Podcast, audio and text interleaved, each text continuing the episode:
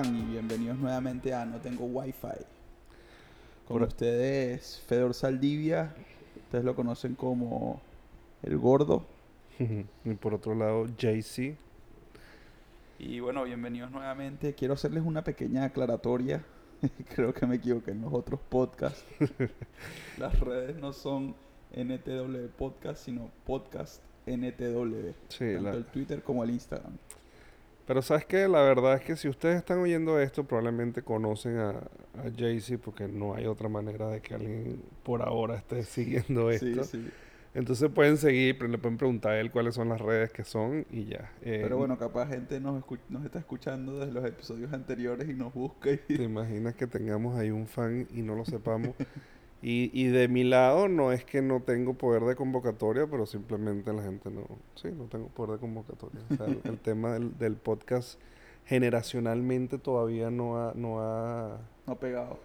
sí, yo creo que, que hay como una generación de los 30 años para abajo, yo creo. O sea, es como muy poca gente la que los temas de los podcasts yo creo que el concepto no lo entienden mucho, ¿no? Salvo que sean algo como más específicos, de repente algo de nutrición, algo eh, de ejercicios o de cuidado de los niños, que de repente son casos como, como muy puntuales que van y alguien le recomienda el podcast. Pero en general yo, yo creo que mi generación no es mucho de podcast, ¿no? Claro. Bueno, yo juego con... Los lunes juego fútbol con gente de toda de tu edad. Ujú. Y casualmente el lunes, este lunes, habían dos hablando de podcast. Ah, sí. De, ¿Cuántos años que tienes tú? 40. 40. 40. Ellos tienen esa... Y estaban hablando de un podcast yo, verga. Pero No les, no les hablé del nuestro. no, lo mantienes todavía. Claro. Pero de repente eran, de- bueno, primero eran venezolanos. Yo creo que el tema Sí. del venezolano eh, ahorita siempre está como a la, de moda y, a la vanguardia en casi todas las cosas. Y los podcasts en Venezuela están partiéndola por todos lados. O sea, todo el mundo está haciendo podcast. Entonces creo que de repente generacionalmente alguien que está muy relacionado con Venezuela eh, ya seguramente sigue varios podcasts y probablemente por eso eh, haya como que cierta afinidad. Pero bueno, no sé, a lo mejor estoy equivocado, pero yo la verdad es que creo que lamentablemente el tema del podcast todavía no, no ha llegado. Yo soy eh, bastante embajador de eso, pues porque yo no veo casi televisión, que te, te he comentado, y, casi, y no oigo música. Entonces los podcasts para mí se han hecho como, como esta conexión con la radio, y, pero el, la gente lo ve, yo lo transmito mucho como con el tema de, de, de eso, de un programa de radio, ¿no? Pero que, po- como un programa de radio on demand. Claro. Es como lo que tú decías. Esto es la, la evolución de la radio. Sí. Pero bueno, ya, ya que aclaramos el tema de, de las redes y, de- y ya del podcast, queríamos hablarles hoy un poco de, de una nueva tecnología, algo que se está, está tratando de volverse un poco más mainstream, que son las pantallas flexibles. ¿Qué, qué piensas tú de las pantallas flexibles? Quiero escuchar primero tu opinión. Bueno, yo, sabes que sí, siempre soy pro de, de todo ese tema y, y muchas veces te dicen, bueno, pero ¿para qué necesitas una pantalla flexible? Yo creo que el efecto era como las pantallas planas o las pantallas de LED de la televisión, que no solamente era por un tema de calidad de la imagen, sino que, bueno, pasó a haber una serie de beneficios desde el peso, desde el espacio que ocupa, de la posibilidad de guindarlos como un cuadro. O sea, hubo una serie de cosas que hoy en día mucha gente no se imaginaría que la vida con un, un televisor... Sí, sin pantalla, pues. de- exactamente. Entonces, lo que pasa que ahí yo creo que también hay un tema un poco eh, de marketing como siempre y es que, por ejemplo, ya, la- ya esas pantallas digitales en cierta forma existen. De hecho, si tú desarmas un, un iPhone, es bastante flexible la pantalla del nuevo iPhone, por ejemplo. Eh, Claro. eh, hay un video Es que, por ahí. Sí, las pantallas LED. No sé si te has dado cuenta, por ejemplo, hablando de los iPhone. El iPhone es uno de los pocos teléfonos que la pantalla llega hasta literalmente hasta el fondo, del, o sea, de la parte de abajo, Hasta el borde. hasta el borde, quiero decir. Y es porque justamente la pantalla se dobla dentro del teléfono, solo un poco, pero se dobla. Sí, lo mismo que pasaba con el Samsung Edge, que Ajá. fue aquella vez que lo, cuando lo lanzaron, que incluso la pantalla doblaba y, y el canto también tenía imagen, o sea, e- era como... Sí, usaban esa esquinita como para ponerle alguna, algunas funciones. Exactamente, pero además en el caso del Samsung, o sea, la pantalla cuando dobla, la pantalla doblaba también, entonces tú, Claro. tú veías como, como imagen de un lado en forma de L, ¿no?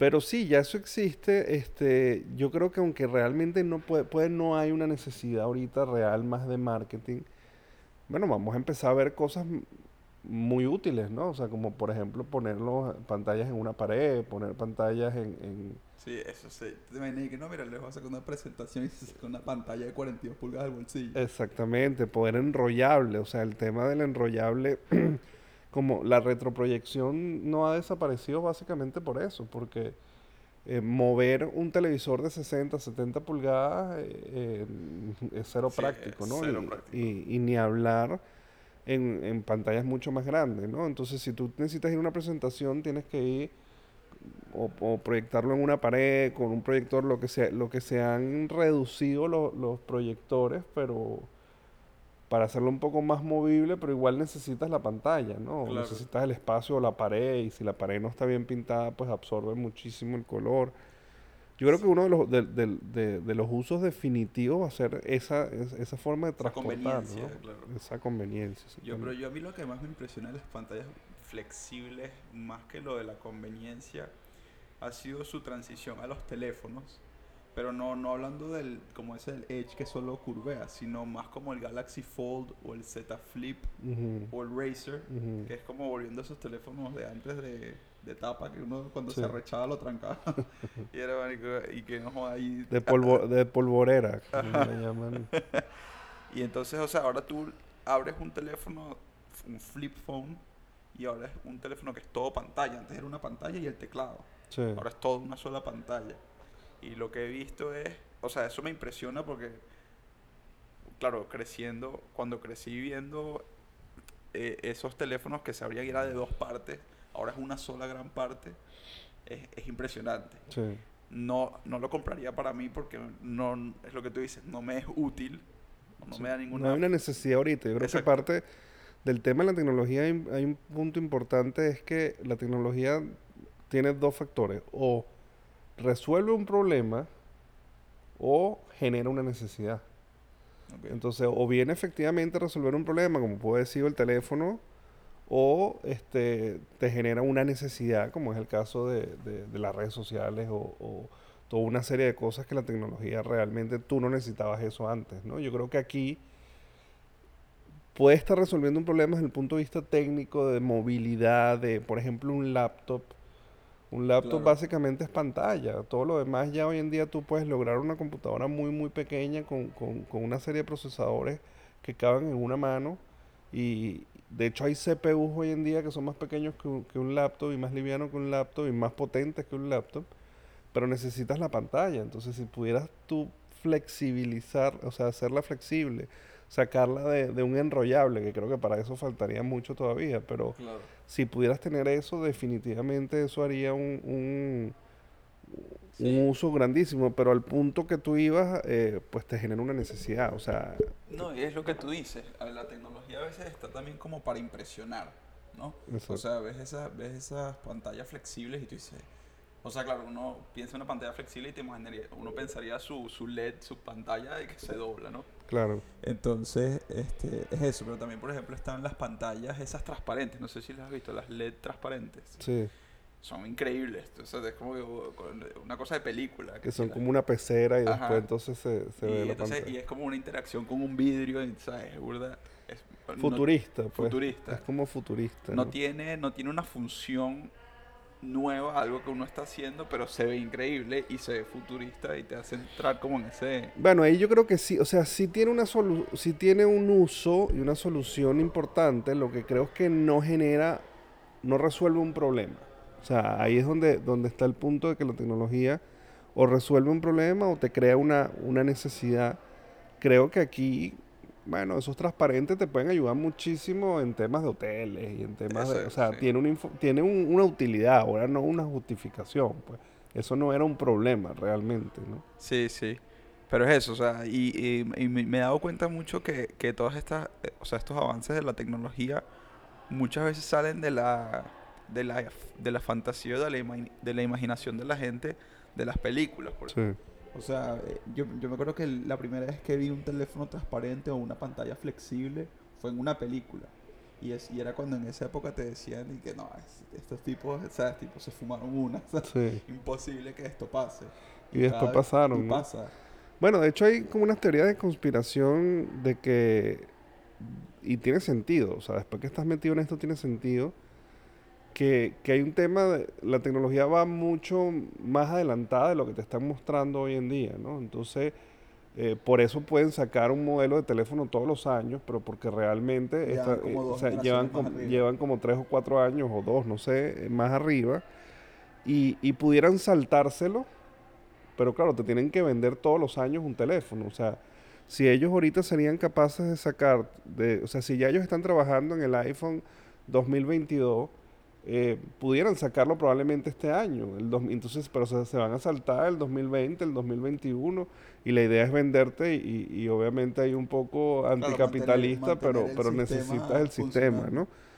Pero lo que sí es cierto es que como la tecnología está avanzada en mucho más de lo que uno está viendo, pues ya existen prototipos que, que el que está en el mundo los conoce y entonces los productores de películas y a veces incluso el patrocinio de la propia marca hace, quiere ver la reacción del público. Y muchas veces no es casualidad que algo que vimos futurista en dos o tres años aparezca. Y, y probablemente cuando se filmó la película ya estaba desarrollado, ya existía de parte de un fabricante eh, eso e incluso a lo mejor el fabricante pagó para que apareciera en la película y para ver la reacción del público, ¿no? Claro. Bueno, hablando de eso, estaba viendo un video en YouTube hace poco de la, la película esta de Back to the Future. Ajá. Y claro, el año que muestran en la película ya pasó, no me, ahorita no me acuerdo cuál año, cuál año fue. Creo que fue el año pasado, que el de año hecho pasado hubo el día... 2018, no me acuerdo. Sí, era el Back to the Future Day. Sí. Y estaban hablando justamente de qué cosas de la película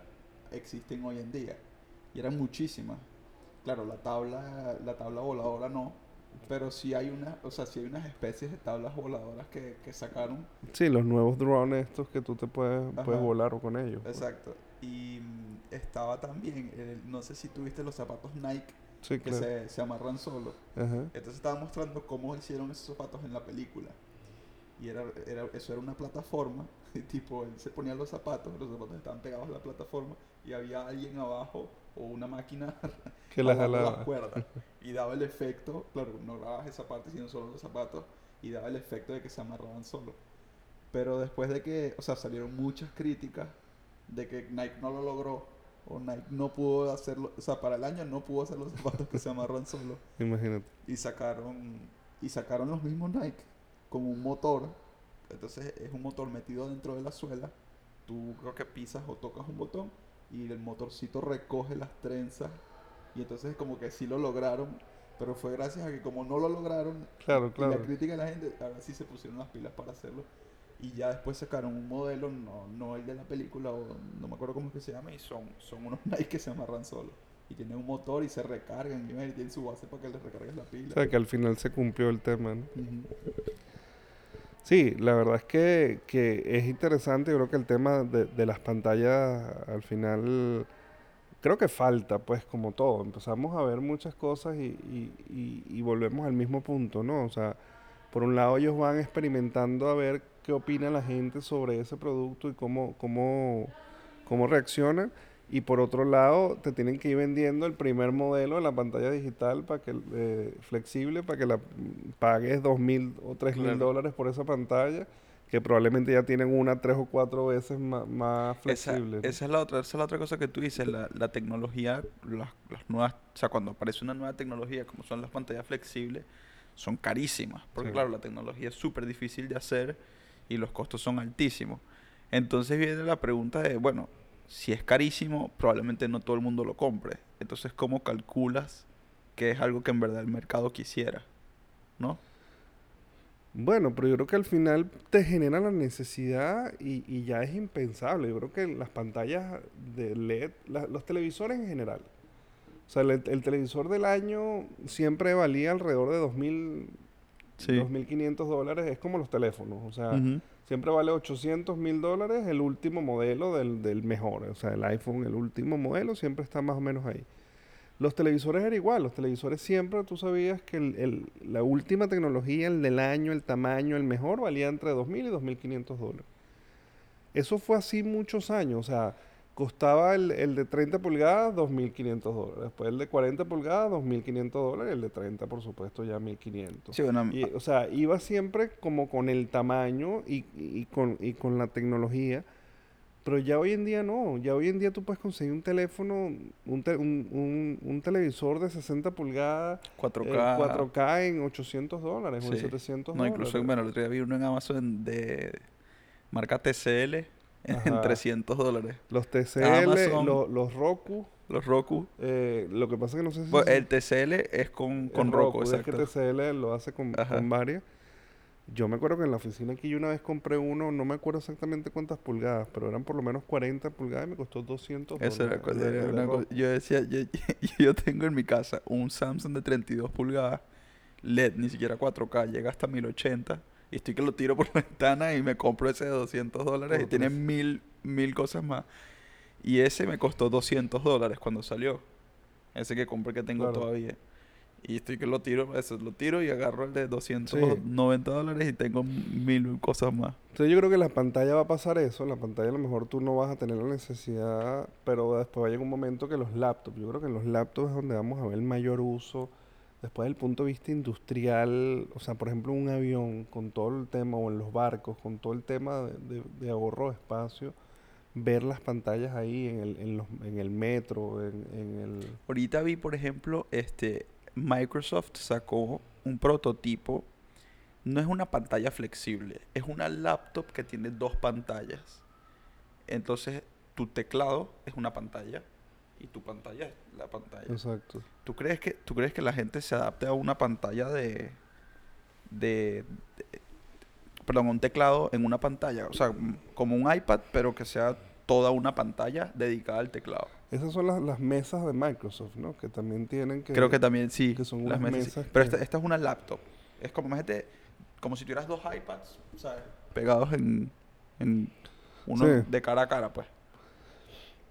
Mira, mm, la verdad es que yo creo que volvemos al tema. Si, si, si empiezas a crecer, o sea, ¿quién, quién, hoy mi- mis hijas en el colegio tienen tablet, no tienen ni siquiera laptop, y el colegio les suministra un tablet. Entonces tú, o sea, ¿tú qué ibas a imaginar la trascendencia de un tablet desde el punto de vista profesional? Por ejemplo, yo que soy pro Google en muchas cosas, el tema del Chromebook para mí eh, es, es como un temita, ¿no? Porque es como, no eres ni Apple, o sea, no eres... sí, Ni computadora ni tablet. Ni, ni- no, el sistema operativo. Ah, porque El sistema operativo es de Chrome. Ajá. Ellos no usan Windows. Entonces, es, es como, es una computadora, pero es como un, como un Android. Claro. Entonces tienes una, o sea, funciona igual con mouse, es como, es Windows, o sea, es con ventanas, o sea, no, es- no es realmente un Android, pero es Android, pues, porque es, es, es Chrome, es Google. No es, no es, entonces, pero después tú, tú lo evalúas y dices, bueno, pero es que si tú necesitas algo de la suite de Google, es lo mismo que la de Office, aunque ya Office está haciendo negociaciones con Para ellos entrar ahí al para- Chromecast, para entrar al al Chromecast, Chrome- al no, Chrome- Chromebook. al Chromebook eh, y como hacer como una especie de joint venture y, y que funcionen ahí y mm, y después entras al Chrome, entras a Google, o sea, entras a lo que Lo usualmente hace siempre. Entonces, si te pones a ver desde el punto de vista práctico, no está mal, pero desde el punto de vista funcional, de repente uno tiene todavía como un pelo la resistencia a ese tipo de cosas. O sea, por más de que, de fu- o sea, de que lo que tú uses, este, te lo provee todo la Chromebook, no te vas a ir a comprar la Chromebook. Te sientes como, como si, te- entonces, eso, ¿para qué me compro el Chromebook? Me compro una tablet de repente, Android, ¿no? Porque entonces, lo, o sea, entra Como en ese qué dilema. ¿Qué carajo es esto? O sea, esto es, es, un, es un laptop, por ejemplo, yo que tengo de todas las marcas, básicamente, por para tener momentos en si necesito algo Apple, tengo una computadora Apple, si necesito algo iPhone, bueno, en mi casa todo el mundo es ¿Tienes, iPhone. ¿Tienes un Chromebook? No, ese es mi punto, porque Ok. entonces dije, ¿para qué? Porque entonces yo tengo mi laptop y es una Surface. A mí me encanta la, esa. Entonces a veces que la he querido renovar, digo, pero re- la renuevo por un Chromebook. Pero dije, coño, pero tengo el tablet de, de, De Android. De, Android, el de Pixel. Tengo mm, Android, en mi casa están todo lo que tiene que ver con, con iPad y con temas. Y entonces dije, ¿para qué quiero yo un Chromebook? O sea, ¿cuándo voy a necesitar yo un Chromebook? Si, si no es por experimentar algún tipo de, de, de tema, sino por uso diario, tengo mi, mi Surface como laptop. Y es eso exactamente donde digo, ¿qué coño juega? O sea, a menos que lo compre por querer verlo y probarlo. pues, Claro. Pero no porque yo le pueda dar un uso. De hecho, el tablet, Android no le doy uso. Porque es como un teléfono más grande. Entonces, además tienes ese problema de que es un teléfono más grande. Bueno, a mí me pasa lo mismo con el iPad. Yo lo uso nada más, por ejemplo, ahorita para, para poner, para ver el tiempo de, Sí. que estamos hablando del podcast más grande y para ver videos, eh, YouTube, películas, eh, Netflix, Amazon, literalmente para más nada. Entonces el- entro a eso, para que puedo hacer eso mismo en mi computadora. Exactamente. Pero, pero la, la única ventaja que le veo al iPad, no sé si el Chromebook es igual, o la Surface, por ejemplo, Netflix no tiene un app en Mac, en, en, en el sistema Mac Ujú. OS. Entonces no puedo descargar los episodios en la, en, Claro. la, en la Mac directamente desde una aplicación Netflix. Lo podría hacer de otras maneras, pero no es conveniente. O sea, qué Sí, fastidio no, hacerlo no. así, pues. En el iPad sí lo puedo hacer, descargo los episodios y los tengo ahí. Y los tengo en una pantalla decente. O sea, Sí. son 10, 10.3 pulgadas creo que es. Bueno, pero ves, es un ejemplo de, por de, de las pantallas flexibles. Seguramente podrán haber pantallas flexibles auxiliares que conectas tu teléfono. Entonces tú no vas a necesitar un iPad, porque el iPad para ver la película vas a usar tu propio teléfono con una pantalla Bluetooth Claro, que esa es puedes llevar en el bolsillo. celular, exacto. exactamente, y lo vas a ver ahí. Y el teléfono está en la Eh, Esa mesa. aplicación está buena. Sí. Yo sin duda fuese de los primeros en comprar esa pantalla. Imagínate un- un- una pantalla que la puedas doblar en cuatro. O la Sí, puedas doblar en te la seis. meter que o sea, en el bulto o en el la metes en un bolsillo y quieres ver películas ahí, lo pones en la mesa de noche tu teléfono con Bluetooth, te conectas y tienes una pantalla que abres Claro. y, y es perfecto. Y eso también en la casa, que las pantallas, por más que sea que se vean bonitas y todo, te ocupan un full espacio. Claro. Mete una pantalla que se te doble para arriba y ya te quedó guardada en el techo y no te molesta en el resto del tiempo. Además que es más el tiempo que está estorbando que la estás usando, ¿no? Hay unas LG, creo, o Samsung, no me acuerdo, que se están volviendo. O sea, cuando no se usan, ponen una modalidad como de cuadro. Se parecen un cuadro. No sé. Entonces, es como que cuando no la estás usando, no Son parece como- un televisor. Son como más decorativos. Sí, sí. Bueno, el hecho es que falta, falta todavía un poco, pero, pero sí, sí tiene muchos usos y aquí fíjate, empezamos con Ya que no sabíamos mucho y ya nos dimos cuenta que casi que necesitamos que, sí, que, que que, haya compro, que compro la pantalla flexible. Es más, ya casi que coño no sé cómo podemos hacer sin una pantalla flexible, ¿no? Sí, sí. Pero bueno, este, yo estoy, a mí me encanta ver las nuevas tecnologías, por más de que sean absurdas o, o no les vea un uso lógico para el momento, me encanta siempre estar pendiente y verlas y, y esto, pensar para qué podrían ser Eso, buenas. abrirle el debate, donde es simplemente marketing, es donde es simplemente un tema eh, este, capitalista o donde realmente pueden haber muchos muchas cosas. A mí también me gusta, fíjate, yo aquí mismo cuando empezamos esto no tenía como muchos usos claros y, y, y porque además el tema de enrollabilidad yo lo veo más lejos porque tampoco son tan flexibles. Claro. Pero lo que sí puede pasar es que puedas picarlo en seis o ocho partes. Entonces te hacen cuadrados de repente donde puede ser con cierta eh, altura porque se doblen unos con otros, pero que puede ser un- una forma de transportarlo muy, muy práctica. ¿no? Sí, he, vi- he visto pantallas que son, o sea, son de varios pedazos y tú decides cuántos pedazos quieres. Además, exactamente. Sí. Pero bueno, creo que ya se nos acabó el tiempo por hoy. Así es, un capítulo más. Estamos ahorita más cortos, pero más seguidos. Sí, este, esperamos que lo estén disfrutando. Les repito nu- nuevamente nuestras redes podcast NTW en Twitter y en Instagram. Este no tiene nada, No tiene nada Todavía. todavía, pero pero eh, en algún momento empezaremos a poner en la medida en que veamos que ya haya gente siguiéndonos, pues entonces empezaremos a generar contenido por ahí. Y bueno, si nos pueden lanzar, eh, como, como ya saben, este, sugerencias, comentarios de cosas que quieran que hablemos o de cosas para mejorar el podcast. este, bienvenidas. Por las redes sociales o, o nos pueden hacer los comentarios aquí. ¿Se puede? En, en Spotify En- no, pero en, En Anchor creo que se en puede. Anchor se puede. Pero bueno, si no, ya tienen nuestras redes y nos pueden Exactamente. Nos escriben por ahí y le dicen- nos dicen qué les pareció, de qué tema les gustaría hablar. Y si tienen sugerencias, como ya les dije, para mejorar el podcast, cosas de edición, de... Bueno, eso sí no nos importa mucho No. por ahora. No, por ahora no. Pero para aprender, pues. No, no, claro que siempre son bienvenidas, pues estoy siendo antipático, pero, pero lo que quiero decir, igualito hacemos lo que podemos ahorita y lo vamos a ir mejorando. Estamos más enfocados en el contenido y en, y en- en la buena onda de, de- De la de la conversa. conversación y ya después le pondremos este más profesionalismo.